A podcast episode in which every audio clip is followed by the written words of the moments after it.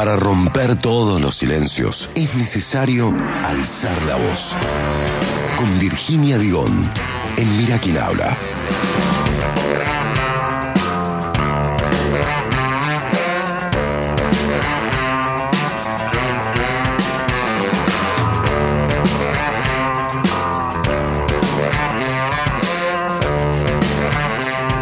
Bueno, Virginia Digón, bienvenida, ¿cómo va? ¿Cómo estás? Hola César, ¿cómo estás? ¿Todo bien? Todo bien, che, muy bueno, bien. me alegro, bienvenida. Bueno, Estás con- nos dijo que era de instituto, ¿te acordás el otro día que tenía... eh, sí, pero sigo corazón? poco, ¿Eh? sigo poco la cosa. Bueno, pero Se ganó acaba de enterar también, que ganó también. Se acaba de enterar por Sí, esta radio claro, ¿eh? que ganó instituto. que ganó Habría instituto. que alegría. Eh, pero Bonito, bien. una buena sorpresa. Bueno, vamos a hablar de lo que nos ocupa hoy. Dale. Eh, vamos a hablar de un tema que hablamos pocas veces y que es muy poco perceptible, pero es bastante fuerte. Somos, eh, vamos a hablar de la baja autoestima de las mujeres o la falta de confianza y de seguridad. Que es algo, a ver, la falta de confianza es algo que en general afecta a muchísimas personas, no solamente mujeres, pero vamos a enfocar por qué eh, ocurre más o sucede más en las mujeres. Eh, ¿La falta de confianza en general o la falta de confianza para encarar determinadas situaciones? Bueno, eh, la falta de confianza en general y, y puntualmente para acceder a lugares y a puestos de decisiones. Bueno, vamos a ir a- O sea, la falta de confianza traducida en creerme, en creerme menos que el resto. Tal cual. Bueno, venimos de una, de una. ¿Qué es la autoestima primero, no? O sea, que es el, el, el conjunto de pensamientos o creencias que tenemos sobre nosotros mismos, sobre nuestras habilidades. Y eh, esto provoca, digamos que eh, eh, después en, la- en las entrevistas laborales o en ciertos ámbitos nos vendamos menos, entre comillas, ¿no? En una entrevista laboral está comprobado que las mujeres suelen hablar más de sus limitaciones que de sus habilidades, mientras que los hombres se venden al 100%, ¿no? Lo dan todo. Eh, o suelen dudar de sus propias capacidades. Eh, a, mí, a mí me pasa pu- puntualmente, por ejemplo, cuando consulto fuentes mujeres, en un intento de decir, bueno, no solamente consultamos a expertos, sino también a, a mujeres y tratar de ser equitativa en eso. Y muchas veces te dicen, no, bueno, pero en realidad yo no sé tanto del tema, consulta a mi compañero de tesis, pero si tenés 200 máster en, en lo que yo te La, consultando. pregunta ahí, ¿es un, ¿es un acto de honestidad o es inseguridad o, o es un poco de ambas? Y yo creo que es, es más inseguridad en, los casos puntualmente. ahí, el, el hombre sí, más caradura, claro. va a creer más en sí mismo. Claro, pero ¿a qué se debe esto? O sea, venimos, hay que leer estas cosas en contexto, ¿no? No, no vamos a hacer una clase de coaching ontológico, digamos, donde vamos a alentarnos a creer en nosotros mismos, sino tan de que moda y también que se paga. sí, Si podríamos pensarlo, ¿no? si se te Podríamos ocurre, pensarlo. pudiéramos hacerlo. ¿no? Por ejemplo, si Valdi en su currículum dice egresado al Balseiro. Y vos decís, ah, mira, el tipo es un físico nuclear. Y no es cierto, no es cierto, No, pero lo importante es mentir con énfasis. Bueno, si leemos estas cosas en contexto social, vamos a encontrar la forma en la que fuimos criadas, ¿no? Y en el contexto en el que vivimos, que es una sociedad donde ya sabemos que cultural y socialmente eh, domina el hombre, es el patriarcado, y donde nos enseñaron de chiquita a que eh, a exaltar ciertos atributos y a otros criticarnos. Por ejemplo, si teníamos rasgos de liderazgo, ¿no? Eras una mandona. Che, bueno, no seas tan mandona, viste, desde chiquita, eh, para un poco, estás mandona. Bueno, quizás ese ser mandona era una, una aptitud que O se este podría haber explotado. dicen, este va a ser un líder, va a ser el capitán del qué equipo, este va a llegar lejos. Este va a llegar es lejos. cierto, es cierto. Entonces nos criaron para ser perfectas en un montón de cosas, para buscar la perfección y no para ser valientes. Y si de repente éramos valientes porque subíamos lo más alto del árbol, porque hacíamos otro. Che, bueno, pará, no seas tan baja un cacho, te vas a matar, bueno, etcétera, etcétera. Eh, lo que dice Marcela Lagarde, que es una antropóloga mexicana que ha estudiado este, este tipo de casos, es que eh, cuál es la salida también de todo esto, ¿no? Ella lo lee en contexto, por supuesto, son, tiene investigaciones larguísimas, eh, y dice que hay mucha importancia en que esto se analice colectivamente y que la salida sea colectiva. Primero, de hacerlo consciente, ¿no? De que las mujeres seamos conscientes de que esa baja, baja autoestima que tenemos y que nos cuesta a la hora de asumir otros roles, que nos implica salirnos un poco de lo que nos han impuesto, de los estereotipos que nos han impuesto, y eh, hacerlos conscientes trabajar sobre ellos, por supuesto, pero también alentarnos entre nosotras, ¿no? Entonces, si yo veo que en lo colectivo hay más mujeres que están tomando eh, lugares de, de toma de decisiones, se están animando, bueno, también no te hace sentir esa escisión de la que ella habla eh, que provoca esto, porque dice, bueno, una vez que me animo, ¿no? A salir, a romper con el estereotipo y le digo, vamos para adelante, siento inseguridad, pero bueno, me hago fuerte y sentís un- una ruptura, porque decís, bueno, estoy saliendo con el estereotipo, eh, me estoy animando, pero me provoca un miedo, entonces, bueno, todas esas contradicciones se Sacarse resuelven, la mochila un poco también. sacarse un poco la mochila. Claro, con respecto a eso. Claro, cuando vemos eh, eh, entre nosotras, digamos que hay otras posibilidades. Eh, entonces, bueno, me parece importante esto, resaltar, digamos, de ver eh, que esa seguridad o esa falta de ¿Y La confianza... teoría de, de la impostora, ¿qué sería? O sea, que, que vos estás aparentando algo que no, que no sos, que en definitiva Claro. es, Bueno, es un impostor. Claro, el síndrome del impostor o de la impostora viene cuando... A ver, ¿a qué va toda, toda esta inseguridad? ¿En qué deriva? En la toma de decisiones. Uno, cuando va a tomar una decisión, eh, depende de lo que uno crea que puede hacer, va a decir sí o no.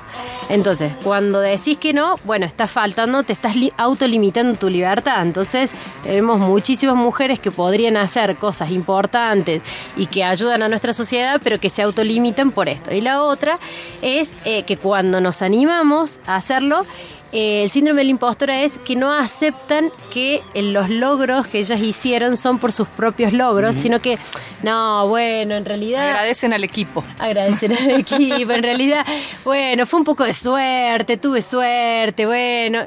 No, hacete cargo, digamos, nos Porque hagamos también me da cargo. la sensación, porque digo, también nos pasa a los hombres muchas veces, Sí, ¿no? sí, Digo, sí. Lo, lo del impostor.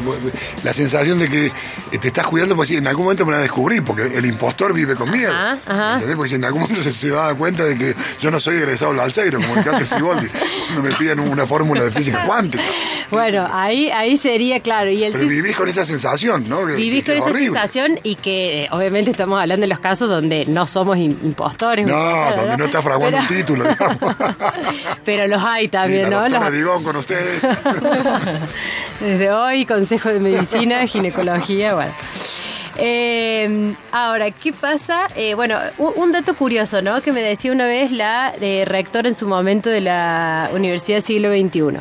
Eh, ellos estudiaron, ellos, digamos, los estudiantes en distintas materias tienen que hacer una materia en conjunto que es presentar un proyecto. Tienen que desarrollar una idea, un proyecto, ver la viabilidad, ponerle un presupuesto.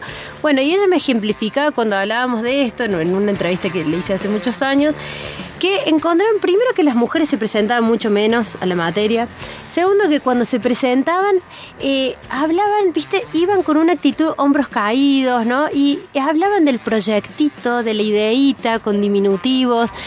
Y por ahí tenían súper ideas y cosas muy realizables y, y proyectos buenos, pero ellas no creían en sus propios proyectos y los laburaban y los laburaban y sin embargo iban con miedo y empezaron a darse cuenta de eso y de que los varones, cuando presentaban proyectos en esta materia, venían como, traigo la NASA entre mis manos, Al tipo, claro. esto literal. Y era solamente un puente. Presupuestos altísimos, claro. le ponían presupuestos altísimos. Bueno, la- las mujeres, la- las alumnas en general le ponían presupuestos bajos. O sea, esto todo tiene consecuencias, ¿no? En cada Y entonces empezaron a hacer un laburo. Y cuando vos mirás las cosas con perspectiva de género, podés laburar desde ese lado. Entonces, bueno, cómo trabajar con esas alumnas para generar confianza, para eh, formarlas en cómo presentar un proyecto. Eh, y digo, no estamos hablando de mentir o de ir a comer a la cancha, no, sino no, de generar situaciones un poco más de igualdad y, y de creer en sí misma. Eh, bueno, esto por un lado. Y la otra también que, no- que, me contaba era, bueno, la dificultad de... eh, también a la hora de las entrevistas de tomar a mujeres o, o- o- o generarles confianza para que tomen posiciones de poder, ¿no? Si estás buscando un jefe, una jefe, dices yo, bueno, yo quiero una jefa en este puesto.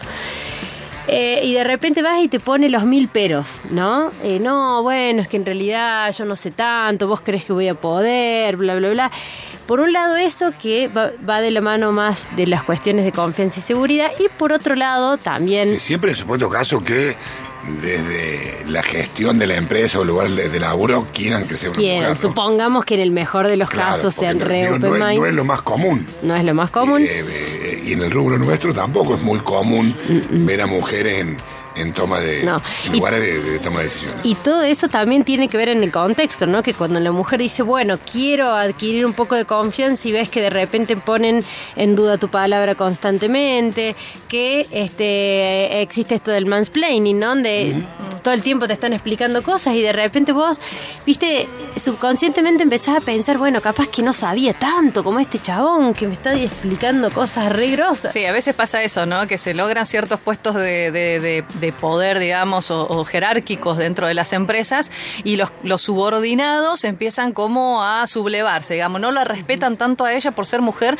como si respetarían a un hombre y eso también hace, digamos, de que las compañeras que están viendo eso ya digan, bueno, no, entonces esto tampoco es para nosotras, este Sí. lugar no es para Y nosotros. el caso emblemático es el de eh, eh, Elisabetta Piquet, que estaba cubriéndole, eh, cubriéndole, estaba cabeceando misil en Ucrania y el bobo que estaba acá en el estudio le dijo, che, ¿por qué no te, te pones cerca, lejos de una ventana? O sea, le quería explicar a, a ella que era como explicarle a Maradona cómo hacer jueguito. Claro, ¿no? tal cual, tal cual. Bueno, ese, ese es como un ejemplo clarísimo de lo que es el mansplaining.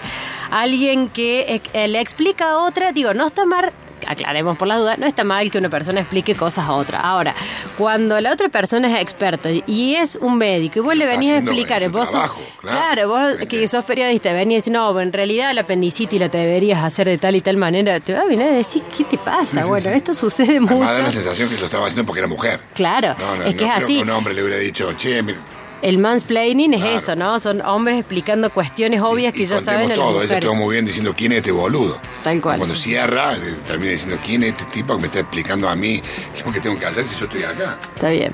Bueno, y eh, a ver, siguiendo puntualmente en esto que es una de las consecuencias de la falta de confianza, que es eh, que las mujeres no puedan acceder a puestos de decisión y bla, bla, bla, también, digo, hay que hacer consciente otro parte del contexto, que es eh, la losa de hormigón que se le llama, ¿no? Que a la hora de eh, tomar eh, puestos de poder, ¿qué pasa? Son puestos que generalmente generan más estrés, que eh, llevan más tiempo, tiempo de laburo, llevan, consumen más horas. Más tiempo de laburo en el laburo y en tu casa. En- también, claro. Porque habitualmente en, esos puestos también te llevas mucho laburo en tu casa. Te llevas mucho laburo a tu casa y ahí qué pasa. Si no tenés condiciones de igualdad en las tareas de cuidado y de domésticas, y la verdad es que es muy difícil que digas que sí, porque de repente la mujer analiza, bueno, yo tengo toda la confianza, dale, me voy a este puesto que si yo laburaba 8, ahora voy a tener que laburar 10. Y cuando vuelvo a mi casa voy a tener todo el quilombo, el mismo quilombo que estoy ahora resolviendo, lo voy a tener. Eh, y el cuidado de los chicos y la cabeza me va a explotar porque, digamos, la carga mental está en todo. No, está bien, deja, ¿sabes qué? Tengo la reconfianza, será más adelante, será para otras generaciones. Entonces, bueno, también hay que resolver muchas otras Sí, un cuestiones dilema de que contexto. habitualmente los varones No nos planteamos. No, el, el varón ante cualquier desafío de eso da por entendido que el resto de la familia, de, o sea, pareja y niños, tienen que... Sí, acompañar. Niñas tienen que, que- que bancar porque, bueno, es la, es la posibilidad de... No me va a poner un techo justo ahora, que es lo mejor de mi carrera, ¿no es cierto? Tal cual, y aparte nadie te pregunta, che, ¿y cómo, cómo concilias tu vida en el trabajo? Che, ¿aceptaste este nuevo laburo? ¿Y ¿Cómo? ¿Y los chicos con quién quedan? Son preguntas que nos hacen a Sí, nosotras, digamos, que generalmente no, no les hacen a ustedes. ¿Quién le va a hacer la comida? ¿Y quién le va a hacer comida? ¿Con quién los deja? claro. Pero, pero ¿y cómo vas a hacer? Bueno, todas esas preguntas eh, también influyen, digo, a nivel psicológico, en nuestra autoestima y también te van limitando, aunque seas consciente, pero te van limitando. Y me gustaría dejar, digamos, un dato alentador, digamos, como para ir cerrando, eh, que esta investigación la hicieron en la Universidad del Siglo XXI hace unos años, eh, que fue una encuesta realizada a mil personas de distintas provincias, eh, a personas que trabajan en relación de dependencia y de los cuales dijeron, el 52% de los trabajadores valoró positivamente cuando a su líder, cuando esa líder era mujer. Y la cifra se redujo al 43%, o sea, estamos hablando de un 7% de diferencia, cuando su líder era hombre. O sea, en general, cuando las mujeres son líderes o son jefas, tienen mejor relación con sus empleados o son mejor valoradas por sus empleados que cuando son hombres. ¿Y esto por qué? Y ellos descubrieron, bueno, a modo general, que las líderes mujeres brindan mayor reconocimiento, elogios, aprobación, valoración por los resultados del trabajo. Eh, y por el esfuerzo realizado. Y los hombres tienden a no ser tan, digamos, eh, a no reconocer tanto hacia, hacia sus empleados. Entonces me parece, bueno, un dato alentador que quizás lo podemos desarrollar en otras, en otras columnas. Bueno, muy bueno, la doctora Dion, ¿eh? excelente. No, muy bueno, la verdad que, eh, que muy lindo porque Está bien, es una visión de género puntualmente con las mujeres, pero lo, lo de síndrome de, de impostor, creo que a todos en algún momento nos, nos ha tocado con mayor o menor intensidad en distintas escalas, pero ese- esa sensación, "Uh, yo padre, no sé, ahora se van a dar cuenta que yo no soy correcto. Pero está bueno. Bueno, hay que tratar de romperlo y, y romperlo colectivamente, ¿no? Eh, co- con, todo lo que eso implica. Bueno, Virginia, excelente, muchas gracias. ¿eh? Gracias a 11 de la mañana, 40 minutos en la República Argentina. Mira quién habla.